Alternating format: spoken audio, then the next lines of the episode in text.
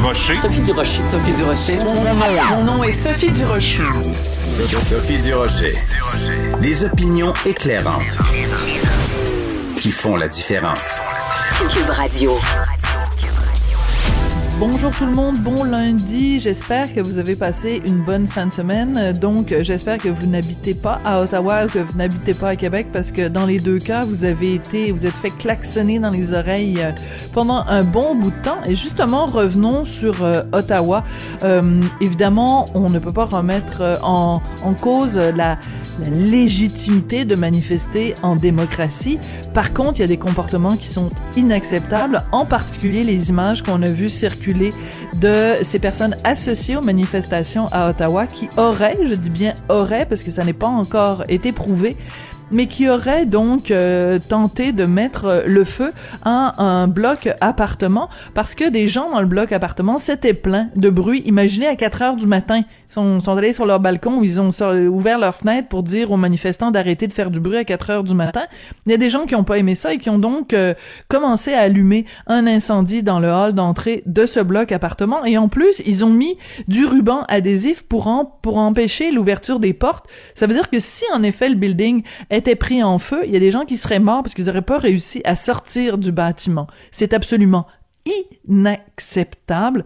Quand j'ai vu ça, j'ai poussé un estomaqué. Ben voyons donc. De la culture aux affaires publiques. Vous écoutez Sophie Durocher. Cube Radio. Hier, on a souligné le 70e anniversaire du règne de la reine Élisabeth, un record britannique et canadien. La reine, euh, vous le savez, est âgée de 95 ans et elle a mentionné son souhait que ce soit Camilla qui soit désignée comme reine consort lorsque Charles sera roi. On va parler de tout ça avec euh, un ami qui est historien spécialiste de la royauté, s'appelle James Jackson. James, bonjour. Oui, bonjour. James, j'ai tout de suite pensé à vous quand j'ai vu passer cette information-là.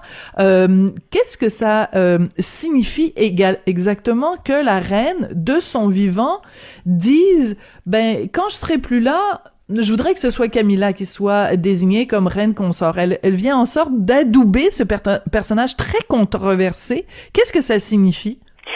Ben, on peut dire que c'est la fin de la controverse.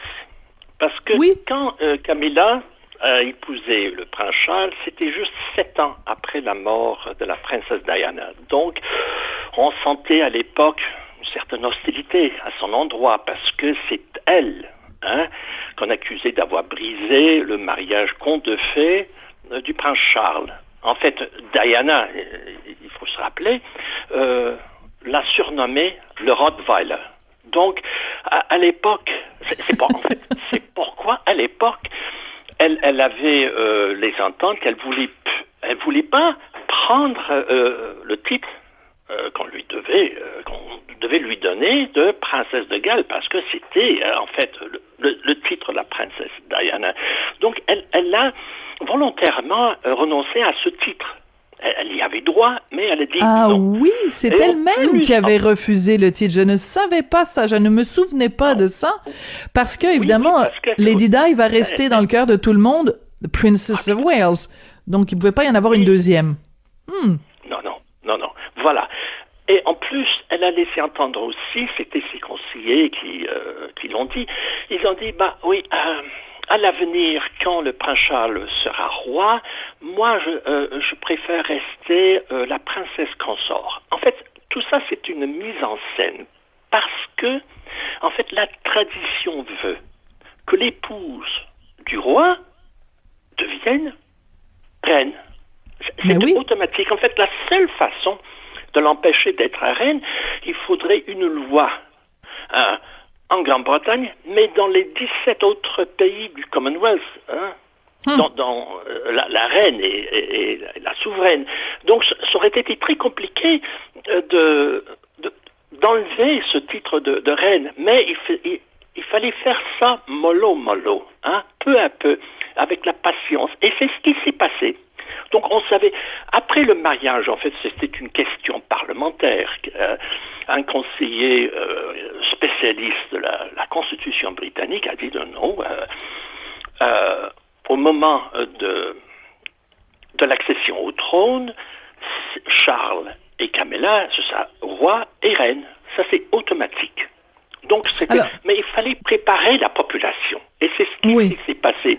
Donc, en fait, c'est, en fait, c'est, une opération de relations publiques, James. Ça veut dire que ah, finalement, si de toute façon, c'était pour se faire de façon automatique, euh, dans le fond, on a juste euh, euh, un petit peu tourné autour des coins pour pas arriver de façon frontale, parce que si on l'avait annoncé de façon frontale au moment où Charles et Camilla se sont mariés, les Britanniques auraient été scandalisés et en fait, elle aurait eu un vent contraire contre elle.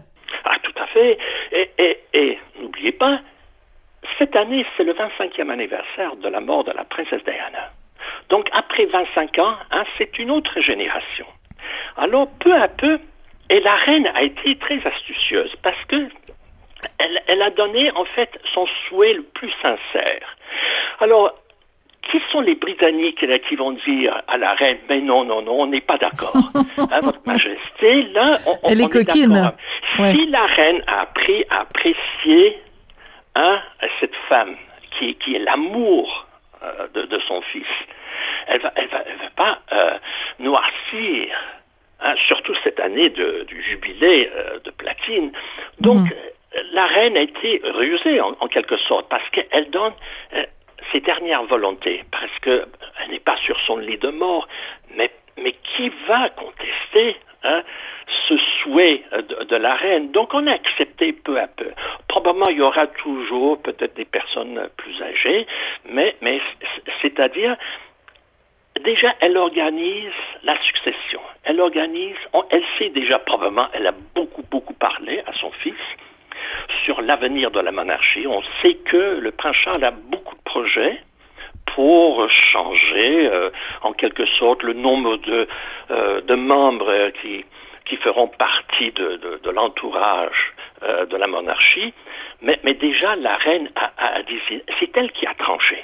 Elle a hmm. dit, voilà, en fait, elle officialise simplement ce qui était...